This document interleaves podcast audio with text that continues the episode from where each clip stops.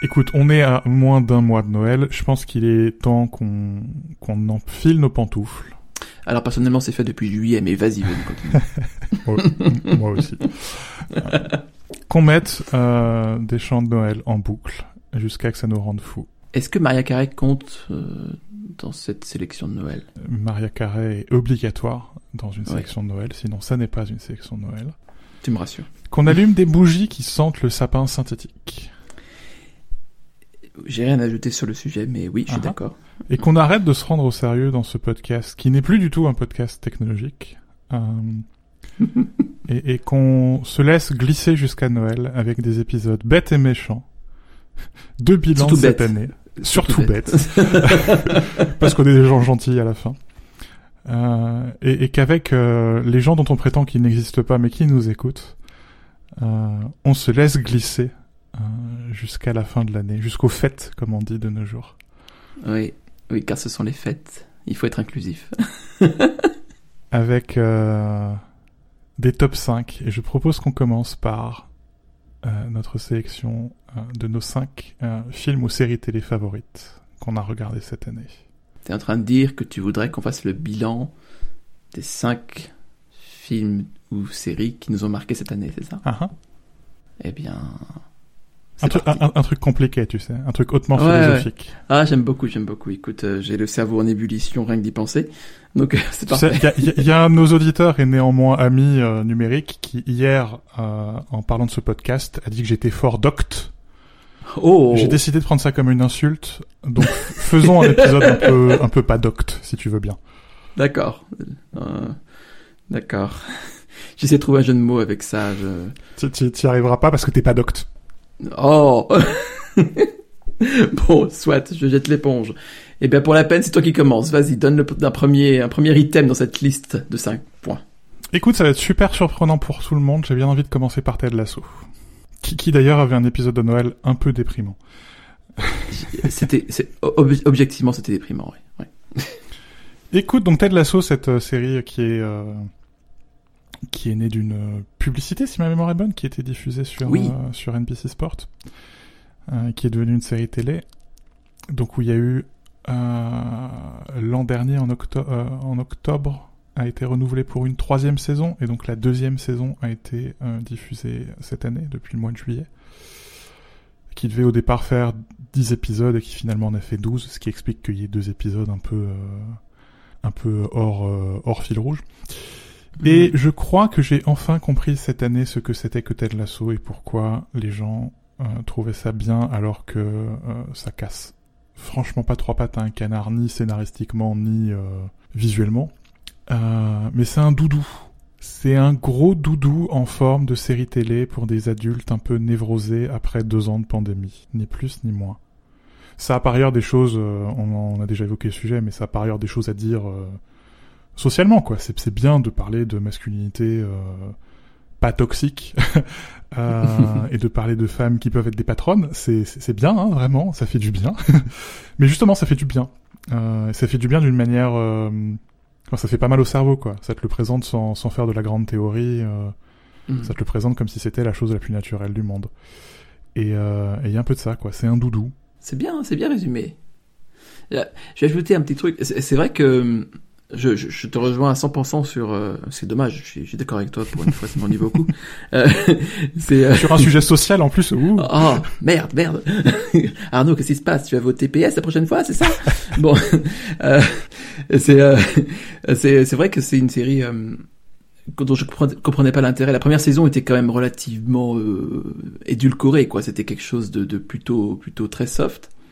Et euh, je, sens, je voyais bien le côté feel good, mais je comprenais pas très bien l'engouement. Et je crois que la saison 2 c'est assez, c'est vraiment révélé là-dessus. Mm. Euh, elle a apporté de la profondeur au personnage. Elle a aussi euh, soulevé des, des, vulnérabilités, des choses comme ça, de manière plutôt, plutôt intelligente. Et un peu de conflit. Un peu de conflit. Ouais. Qui, tout, juste qui permet de tendre, c'est pas mal. Exact. Un peu de tension, exactement. Mm, mm, ouais, ouais. Je pense que ça n'échappe pas tout à fait à l'écueil de des gros sabots parfois parce que ça reste une série américaine, j'imagine. Et du coup, euh, certains sujets sont amenés avec un peu moins de subtilité que ce qui mmh, mmh. pourrait être... Parce qu'on voit que des fois c'est subtil, et des fois ça, ça l'est vraiment pas du tout. Mais en même temps, bah, Oh voilà, je dis en même temps, ça y est, c'est foutu. Euh, c'est en même temps, euh, ça, Ah, on, ça- on est plus au PS là. Euh, Non, ça y est, on a changé de camp radicalement. ah, c'est terrible la dérive, tu vois, en quelques secondes, c'est vraiment top comme ça. T'imagines en 2022.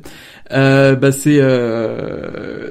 Ouais, c'est, c'est, c'est vraiment plaisant. Et en fait, ça me donne l'impression d'être un peu dans un, dans un, un univers où, où tout ce qu'on souhaite fonctionne, existe et fonctionne. ouais. Un peu comme à Disneyland où tu vois tout est propre. Eh bien, euh, tu souhaiterais que les rues soient toujours propres, c'est pareil? Euh, Je sais pas si t'es déjà allé à Disneyland. Si, si. Ouais. Moins, moins que toi, mais oui.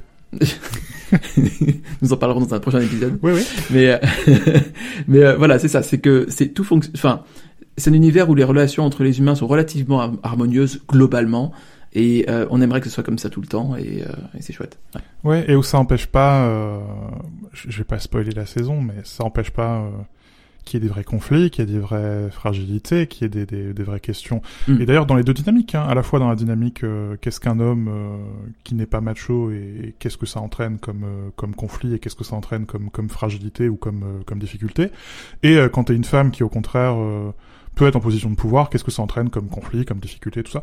Là- Là-dessus, je pense que ça marche bien. Il y a pas, c'est pas non plus. euh, Enfin, ce serait assez facile d'en faire un truc euh, un peu idéaliste, un peu guimauve. euh, regardez, regardez euh, le, le monde rêvé. Non, justement, c'est pas un monde rêvé, c'est un monde possible. Oui. Et, euh, et pour ça, je pense que c'est, euh, en tout cas pour moi, c'est une des séries télé qui cette année m'a le plus intéressé. Hmm.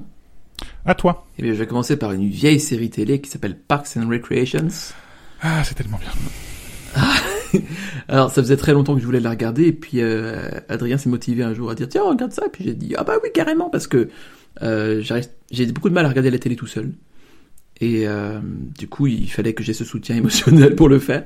Hmm. Donc, je suis content, je suis content qu'on ait pu le faire. On a, on a bingé ça en, du coup, euh, un an environ, quoi. Ah ouais, c'est vachement bien quand même. non, c'est vraiment chouette. C'est vraiment chouette. Bon, évidemment, encore une fois, sur le nombre d'épisodes, on peut pas mathématiquement, je pense, échapper à certaines lourdeurs, certaines choses comme ça. Ouais, ouais. Mais une fois qu'on a passé la première saison, vraiment, c'est c'est que du bonheur et euh, tous les acteurs sont, sont, sont super, extrêmement attachants. C'est là, là, là, il y a une fin, il y a une vraie fin. C'est amené, euh, C'est vrai. Oui, oui. c'est amené de manière progressive et, et intelligente. On sent qu'ils ont pensé à, à tout boucler, tous les arcs qui étaient en cours et tout ça. Il y a même des ouvertures possibles après derrière. Euh, J'exclus naturellement l'épisode de la pandémie qui est plus un épisode de, de soutien slash euh, euh, charité, tu vois, enfin Mhm, avec mhm. des, des appels aux dons et tout ça. Mais euh, ouais, c'est c'est il y a une vraie connivence, on sent que tout le monde est dedans. Enfin, c'est super. Il y a Chris Pratt, donc voilà, j'étais content aussi. Et c'est- non, tout est bien, tout est bien. Euh, Aubrey Plaza, fantastique. Très très bien, euh, très très bien tout tout tout long. Je, ce que j'aime bien avec ce genre de série qui a qui a eu le temps de se développer, Oui, c'est que tu vois les personnages grandir et tu vois des personnages extraordinairement mineurs devenir extraordinairement importants et c'est eux qui finalement deviennent la clé. Mm. Euh, et ouais, ça, je- et c'est un vrai, euh, c'est une vraie série chorale quoi, où vraiment tous les, absolument tous les personnages ont une place et il n'y a pas, euh, il y a pas de faire valoir en fait. Ouais, exact. Ou disons que le faire valoir d'un épisode devient le personnage central de l'épisode du lendemain, donc c'est euh, ouais, c'est c'est vraiment chouette. Et il y a beaucoup de tendresse, c'est-à-dire que il y a beaucoup de choses sont abordées et des choses même parfois relativement profondes. hein. De- on parle de vie privée, on parle de masculinisme encore une fois, on Mhm. parle de, de beaucoup de choses comme ça. Et il y a une petite morale parfois qui bon euh, arrive un peu avec des gros sabots, mais mais c'est toujours tendre, tu vois. Et euh, c'est jamais euh, amené comme quelque chose euh, de on, on rit jamais de manière, de manière méchante. Enfin, c'est je sais pas comment dire. Euh, c'est facile de faire rire aux dépens de quelqu'un et là ça l'est pas. Enfin voilà. Ouais, et je pense que c'est le problème. J'ai revu VIP cette année. euh, Ouais. Et je crois que c'est peut-être le problème de VIP, où il y a un côté un peu plus acide et parfois un peu plus méchant, Corrosif, ouais, ouais, je vois très et bien. qui du coup peut être très vite fatigant. Tu vois, VIP, je regarde un épisode euh, dans la semaine, c'est bien. Euh, Parks and Rec, quand je quand je me refais Parks and Rec, euh, je vais le mettre, euh, je vais regarder cinq épisodes dans la soirée, quoi. C'est euh, C'est le problème de VIP et je pense aussi de... Zut, je viens d'oublier le nom. attends, attends, attends. Une autre série... Euh... Ah, flûte, bon, c'est pas très grave. Mais euh, avec le même type d'humour un peu méchant et qui finalement, c'est un peu du cynisme déguisé, quoi. Oui. Je pense que c'est des choses à manier avec beaucoup de précaution parce que on est vraiment... Oh là là, je vais faire du prêchi-prêcha de Noël, tu vas voir. Non, non, mais qu- quand c'est gratuit, Ouais. Tu vois, tu peux être, tu peux être cynique quand t'as quelque chose à dire. Et euh... c'est ça. Et encore, il faut faire attention quand même. Faut faire attention parce que ça peut très vite euh, contaminer tout le reste. C'est ça. C'est une arme qu'il faut manier avec précaution. Mais quand c'est purement gratuit, non, c'est très vite fatigant, quoi. C'est bon, quoi. Il y a, enfin, on a de choses à faire, quoi. Il y a tellement de séries à regarder, enfin. Hmm. Bien d'accord.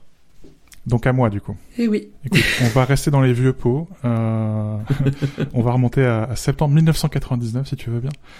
Ah. euh... Non, j'en reparlais sur Metro Zen Dodo, mais je me suis abonné à, à, Canal. J'ai l'impression d'être mes parents. euh, et donc dans mon abonnement Canal, outre le fait que j'ai Disney Plus et Netflix, il euh, y a tout un tas de séries américaines que j'avais pas revues depuis quelques années. Et donc j'ai revu euh, The West Wing et j'ai revu The Newsroom, qui sont deux séries de Aaron Sorkin. Et ça, tu vois, je parlais tout à l'heure de Doudou, bah ça c'est mon doudou à moi. Euh, c'est des séries télé qui sont un prétexte. Euh, The West Wing, c'est 154 épisodes. The Newsroom, c'est 25 euh, épisodes. C'est un prétexte pour euh, te faire la leçon. C'est Sorkin qui écrit. C'est des séries qui sont très verbales, très très verbeuses. et, et, il écrit pour te donner une leçon sur c'est quoi un gouvernement, c'est quoi la Maison Blanche, c'est quoi le président des États-Unis, c'est quoi la bonne politique. Et c'est quoi la politique parfois aussi euh, dans, dans, tout son cynisme hein, justement hein, C'est quoi les compromis politiques et euh, pourquoi l'idéalisme ça ça va jusqu'à un certain point et au bout d'un moment il faut passer à la politique. De Newsroom c'est euh, un peu la, c'est un peu la même histoire mais avec des journalistes. C'est jusqu'à quel point les idéaux journalistiques bah, ils te font pas les droits dans le mur et au bout d'un moment il faut il faut pas et puis ça, pour ne rien gâcher, Sorkin il sait écrire. il écrit bien. Et puis c'est s'entourer d'acteurs qui sont capables de euh, mitrailler avec le débit qu'il faut pour euh, dire tout ce qu'il a à dire. Euh, et qui incarne vachement bien, quoi. Et ouais, ça c'est mon doudou à moi, quoi. Quand euh, quand je me sens mal dans mon métier, je me refais de Newsroom, par exemple. Et je me ressens journaliste après 25 épisodes, quoi, vraiment. et là, The West Wing, qu'on est en train de revoir avec, avec Cécile, c'est un... Enfin, qu'elle est en train de découvrir et que moi je suis en train de revoir pour la centième fois. c'est ah oui oui c'est oui. c'est du oui c'est du c'est du doudou c'est du bonbon c'est ce que tu veux mais oui à cette période de l'année c'est parfait. Bah écoute je prends note parce que j'ai jamais vu. j'avais bien aimé le Steve Jobs de Sorkin pour le coup.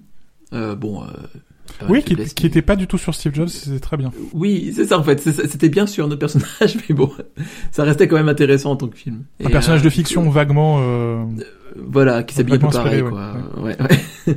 ouais. ouais. ok, bah, merci pour la recommandation. Euh, bon, je vais changer un peu de registre. Ça reste du film parce que c'est un film de concert, mais c'est le tournage de Madame X, ou en anglais Madame X, de Madonna, en anglais Madonna, qui, euh, qui était tourné à Lisbonne. Euh, donc qui est sorti, je crois, il y, a, a, un mois ou deux. Donc alors, euh, Madame X, c'est une tournée euh, qui suit le dernier album de Madonna qui s'appelle euh, probablement Madame X, je pense. Je sais même plus comment s'appelle cet album, j'ai un peu honte d'un seul coup. Est-ce qu'on vérifie tout de suite? On vérifie tout de suite. Mmh. euh, poète, poète, poète. Madame X. Madame X, voilà. C'était, je pense, le moment de suspense le moins palpitant de l'histoire des moments de suspense, mais bon, poursuivant. Euh, donc, euh, évidemment, une tournée interrompue par la pandémie et aussi par une blessure, je crois, à la hanche, je sais pas quoi. Mmh. bon. Euh, oui, il faut dire que c'est une vieille dame. Hein, les blessures à la hanche, c'est. C'est, elle, elle, est raccord avec son, son, avec son âge, effectivement. Euh, globalement, c'est un peu nul. je non, mais chose je vais pas dire le contraire. Ça commence par, euh, tu vois, des grands, euh, des grands, euh, des grandes phrases très mélodramatiques sur le fait que les artistes doivent déranger la paix en place. Enfin, c'est bon, quoi. Je veux dire, voilà. Mais il y, a beaucoup de militantisme qui est un peu naze. après, c'est quand même Madonna, donc on peut pas nier qu'il y a une malgré toute la posture, qui est quand même très importante, qui représente 70% je pense du, du show, il y a euh, un peu de vérité dedans, dans le sens où certaines choses ont bougé avec elle. Je, je pense qu'en tout cas, elle a rythmé certaines, certains, certains moments sociétaux. Mmh, mmh, mmh, euh, rythmé dans tous les sens du terme d'ailleurs. Et euh, il y, a, y a quand même un ou deux moments vraiment bien du spectacle.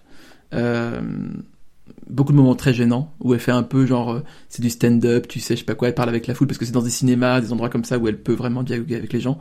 Et euh, bon, elle est pas très douée en stand-up quoi. Mais, mais elle tente des choses, écoute, elle, elle, expérimente, c'est pas plus mal. Et il y a, je pense que le, le, point quand même culminant du, du spectacle, c'est quand elle interprète Frozen, euh, où elle est toute seule sur scène avec derrière en immense sa fille Lourdes qui fait une chorégraphie. Et c'est vraiment un très beau moment. Je pense que c'est un moment artistique vraiment très fort. Euh, t'as la mère et la fille, t'as la danse qui se, les danses qui se combinent, t'as mm, mm. euh, la chanson qui est super. Enfin, donc c'est, je pense que c'est le, c'est peut-être ça qui sauve le tout. C'est même carrément ça qui sauve le tout. Et euh, pour ce moment-là, je recommanderais juste, euh, voilà, exclusivement ce moment-là du spectacle, la chanson Frozen dans, dans Madame X.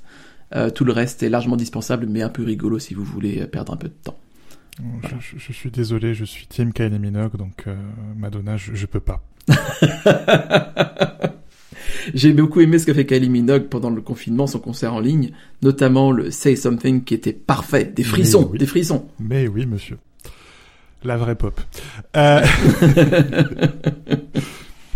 Écoute, je t'ai fait Apple TV+, je t'ai fait OCS et Canal, je vais te faire Amazon maintenant. Euh, soyons œcuméniques. Star Trek Lower Decks, euh, qui est une série d'animation, euh, bah c'est CBS aussi, figure-toi, au départ, et donc euh, qui est chez nous et, sur Amazon. Star Trek Discovery, c'est euh, c'est Star Trek qui se prend super au sérieux. Hmm. Et c'est pas mal, hein, mais c'est sérieux quoi. Lower mhm. Decks, c'est Star Trek qui sait ce que c'est Star Trek et qui se prend pas du tout au sérieux et c'est vachement bien. euh, donc c'est concentré, ça se concentre sur les Lower Decks, c'est-à-dire pas du tout, euh, pas du tout les gens qui dirigent le, les, les, vaisseaux, mais euh, justement la, la, les péons de base dans euh, dans l'USS Cerritos, qui est le vaisseau de base le plus insignifiant de, de tout de tout Starfleet et c'est évidemment plein de références, plein de fanservice, plein de, enfin voilà, c'est Star Trek qui s'amuse avec le canon de Star Trek et parfois, c'est bien. Justement, enfin, on parlait tout à l'heure de cynisme. Bah, c'est tout sauf cynique, tu vois. Et euh, hmm. c'est ultra ironique, mais d'une ironie pas du tout cruelle, quoi. D'une ironie euh, pleine de tendresse pour l'objet euh, culturel et médiatique qu'est Star Trek. Euh, et c'est juste cool, quoi. Et parfois, c'est hmm. parfois c'est bien, quoi. Parfois, t'as pas besoin de Enfin ouais, Discovery, oui, ça, oui, ça fait avancer le canon Star Trek, ça, c'est super compliqué, on voyage dans le temps, machin.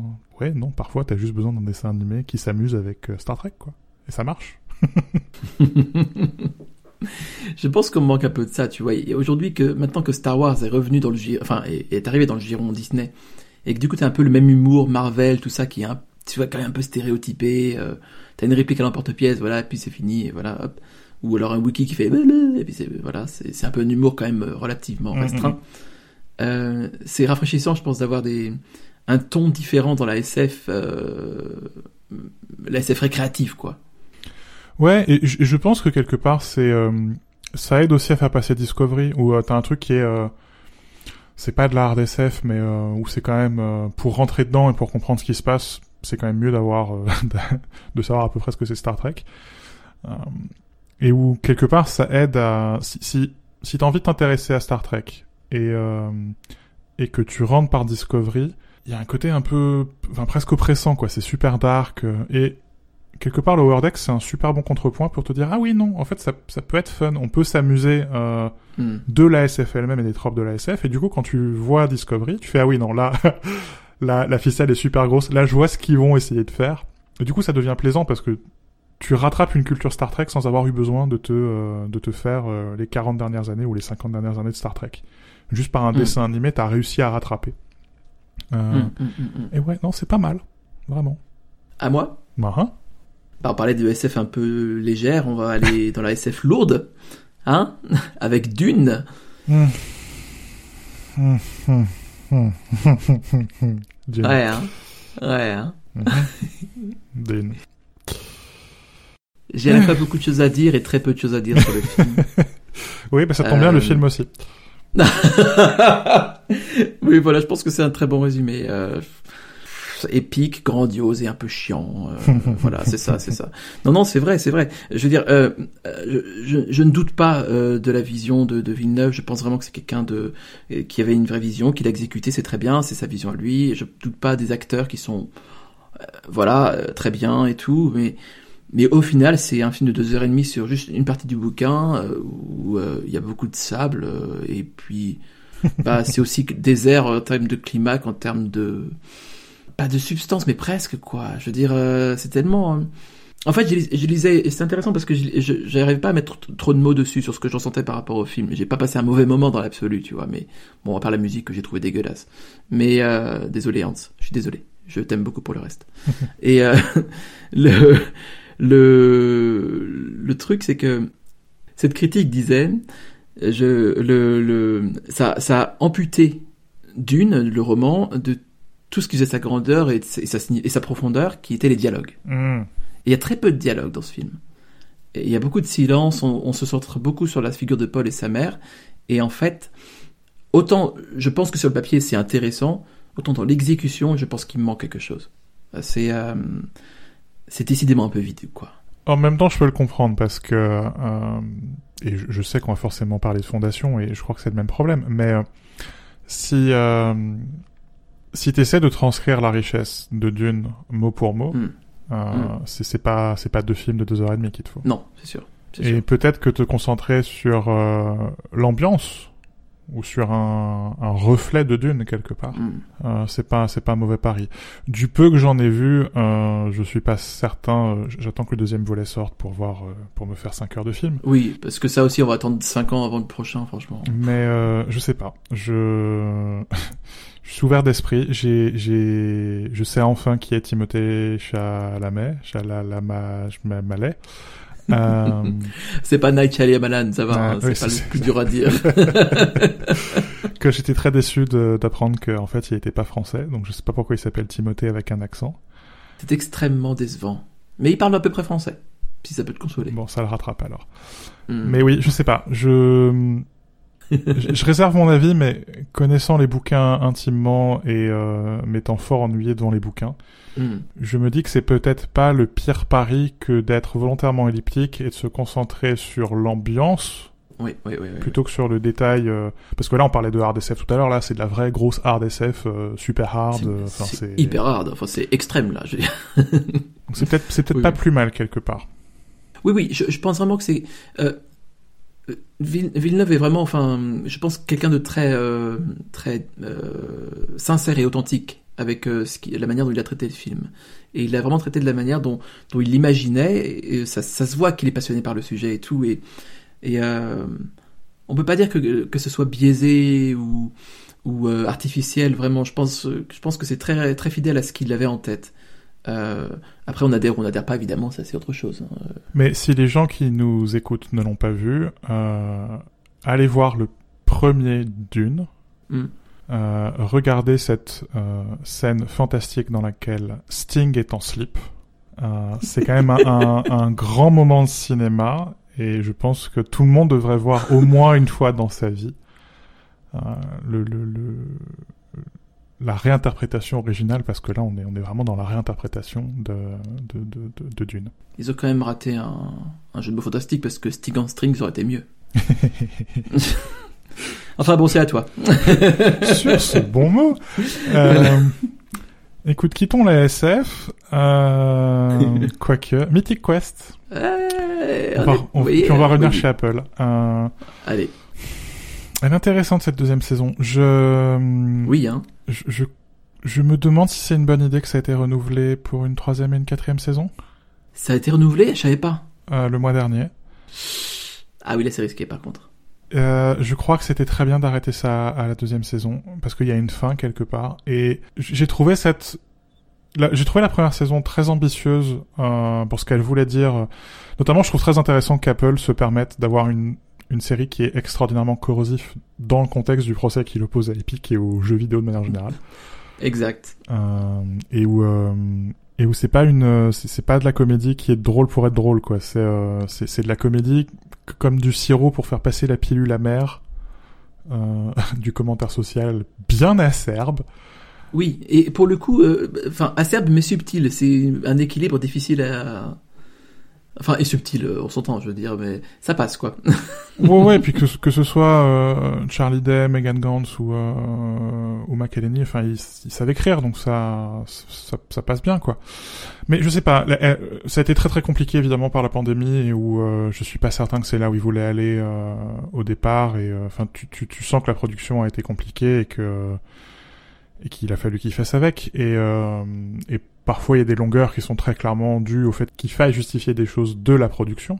Euh, et c'est pour ça que je me dis que quelque part, c'est pas, ce serait pas mal que ça s'arrête. Et ou peut-être que troisième et quatrième saison, oui, d'accord, mais sur sur autre chose, tu vois, sur presque un Mythic Quest, euh, de la même manière qu'ils avaient appelé la première saison. Euh, euh, Raven's Banquet, euh, qui, qui, qui, mm. est quelque part, voilà, on dit c'est Mythic Quest deux points, c'est le pack d'extension quoi, le, le DLC. C'est ça. Mais mais j'ai vraiment passé un bon moment euh, devant cette euh, cette série et surtout ce que j'aime beaucoup c'est que tu peux la regarder euh, soit comme une série euh, hommage aux, aux, jeux, aux jeux vidéo. Je pense que c'est super important d'avoir euh, des séries télé sur les devs, d'avoir des séries télé sur les jeux vidéo. Un truc dont on n'a pas parlé dans le podcast, mais dont on a parlé toi et moi ces dernières années, le, le, développeur comme Rockstar, quoi, comme Rockstar des temps modernes, et l'impact pacte, pour utiliser ce mot affreux, euh, culturel euh, des développeurs, quoi, ou c'est les, les rockstars de notre temps, quoi. Et, euh, et, je pense que c'est important d'avoir des séries sur le sur ce sujet. Et tu peux la regarder de manière très plate, euh, comme ça, ou tu peux la regarder comme un objet produit par Apple. Euh, qui parle aussi quelque part d'Apple, quoi, euh, qui parle de la de l'addiction aux jeux vidéo euh, sur smartphone, qui parle euh, du problème de la commission de 30%, qui parle euh, du problème des achats in-app et des achats in-app qu'on vend aux gamins, hein, qui parle des problèmes de Twitch, enfin, qui a des trucs à dire sur tout ce bordel, quoi. Et, et j'aime bien les séries qui fonctionnent comme ça à, deux niveaux et, et qui, enfin, en plus c'est drôle, donc c'est jackpot, quoi. Hum, hum, hum, oui, j'ai j'ai trouvé la saison 2 euh, plus intéressante que la saison 1, mm. euh, plus inégale aussi. Oui, euh, clairement. Je pense à cause de la pandémie, très clairement, on sent qu'il y a du remplissage à certains moments, notamment les épisodes sur sur le Longbottom, c'est ça? Ouais. Non, ouais, c'est ça. Et qui en même temps était tellement. Mais en même temps, ça... oui, c'est vachement chouette. C'est ça le truc, c'est que malgré tout, ils ont quand même réussi, je pense, à transformer le. Quel magnifique la contrainte. Ouais, il est fort, il est fort. C'était bien même le personnage principal qui montre une vulnérabilité et tout ça. Enfin, c'était hum, vraiment attachant. Euh, assez, assez riche, ouais, je pense, en, en termes de, de, diversité aussi, on peut le dire. Et puis, bah, je, je, on verra ce que ça donne sur la saison 3 et 4. J'ai un peu peur. Je pense que c'était parti sur, euh, dans leur idée euh, pour se terminer là. Et euh, bon, on verra comment ils rebondissent. C'est pas de nouveaux écrivains après, donc il y a une chance que ce soit bien. J'ai envie de voir. Ouais, ouais, on verra bien. À toi. Bon, euh, bah écoute, je vais rester sur Apple et parler de fondation tant qu'à faire parce que euh, comme ça on clôt vraiment le truc de SF pour de bon. Qui est une excellente euh, adaptation de la trilogie martienne de Kim Stanley Robinson.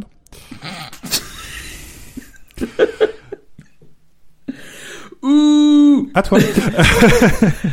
euh, Vas-y, va rebondir après ça, toi. ok.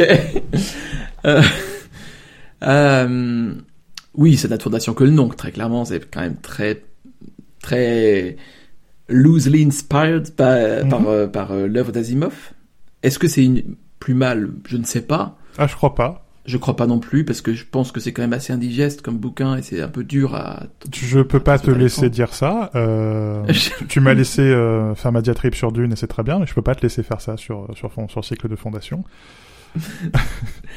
bon, c'est en tout cas c'est Mastoc. Mais qui est justement inadaptable parce que c'est c'est c'est parfait et, euh, et ça n'a pas à être adapté en série télé. Donc c'est très bien qu'ils aient décidé de pas le faire. Ok, on a un ayatollah dans le dans le podcast. Ça va toi? Du coup, oui, ça va très bien. du coup, euh, je suis content qu'on soit d'accord encore une fois.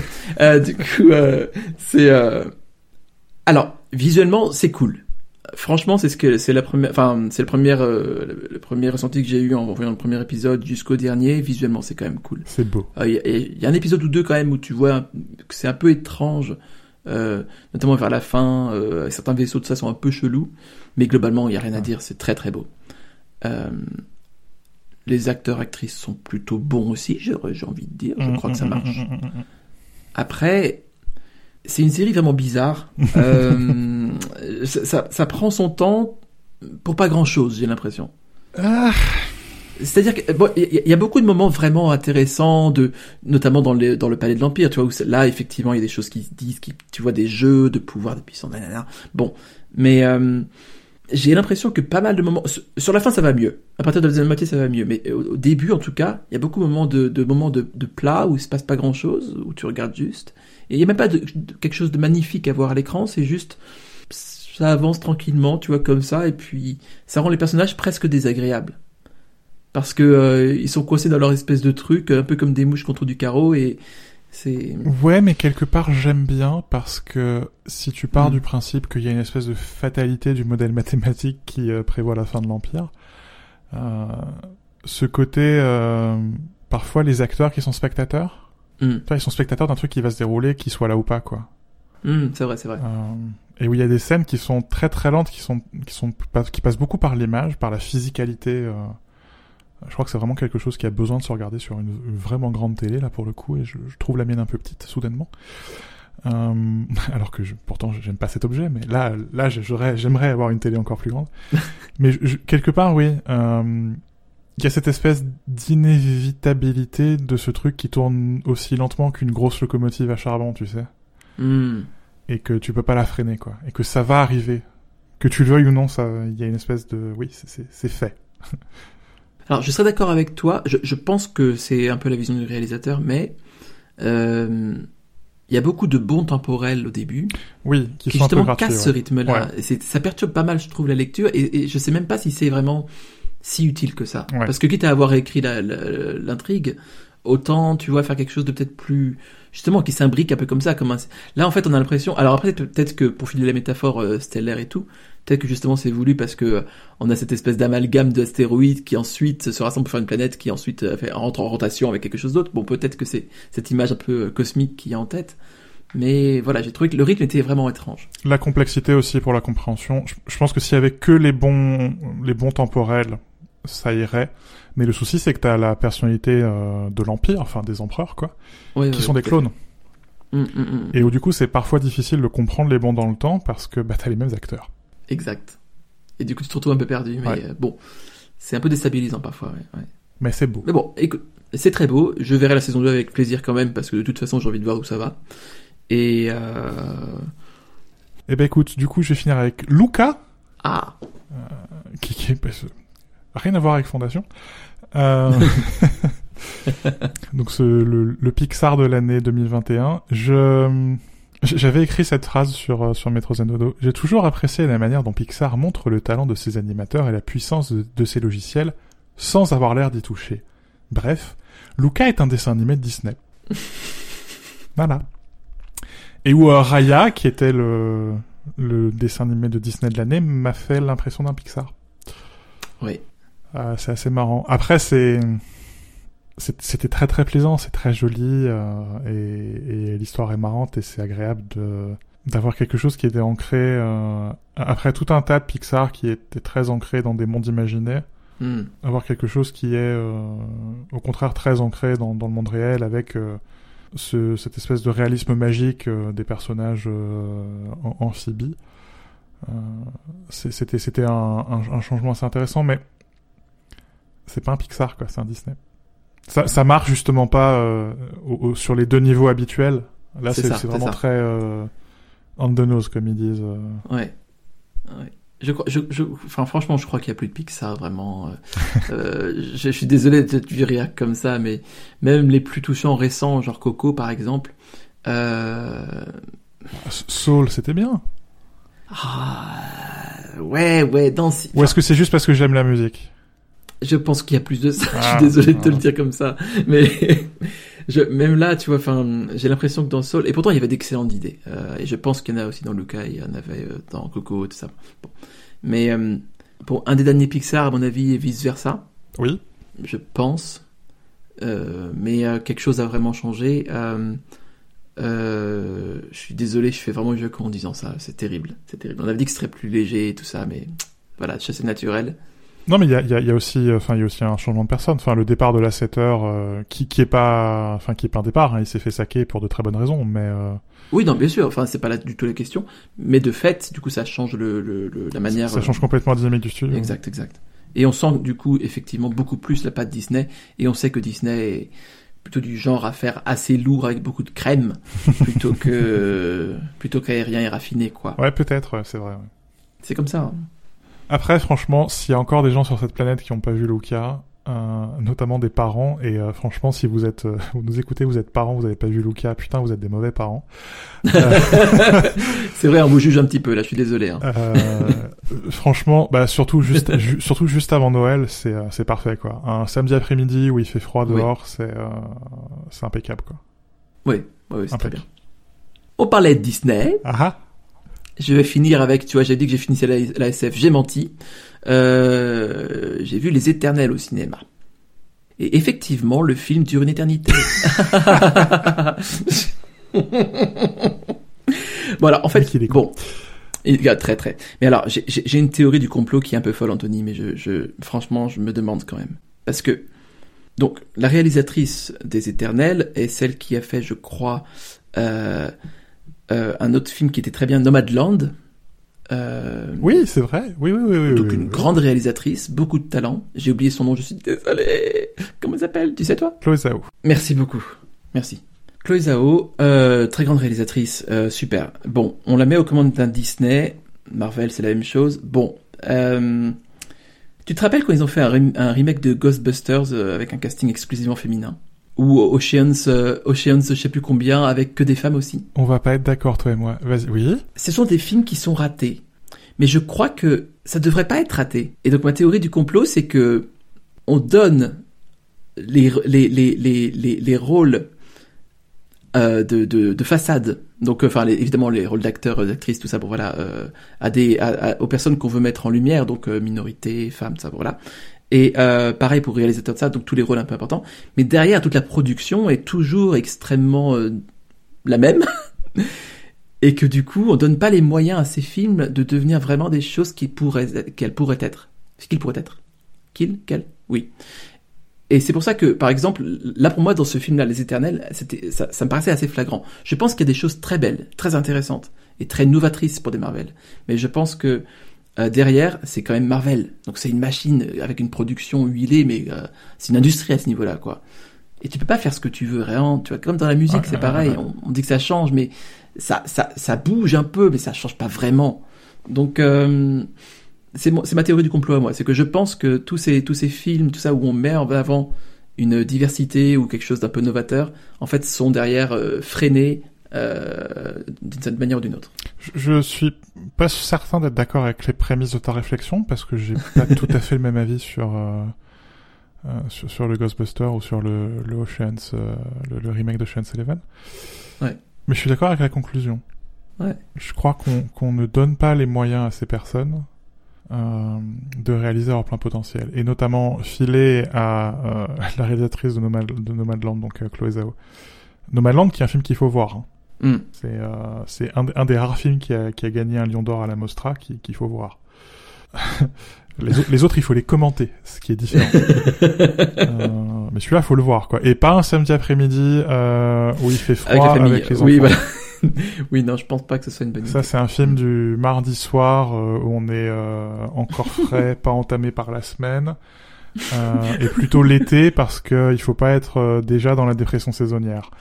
Mais euh, mais au quelque part, oui, je sais pas si euh, je, je, je, pense que c'est très important d'avoir un cast asiatique. Mm-hmm. euh, parce que Marvel, c'est quand même des gens qui ont été capables de prendre des personnages asiatiques et de les faire jouer par des roues. Euh, ce qui est quand même assez problématique. Là, c'est vraiment intéressant de pas être dans pas être dans la diversité de façade, quoi, d'être dans la, dans la vraie diversité.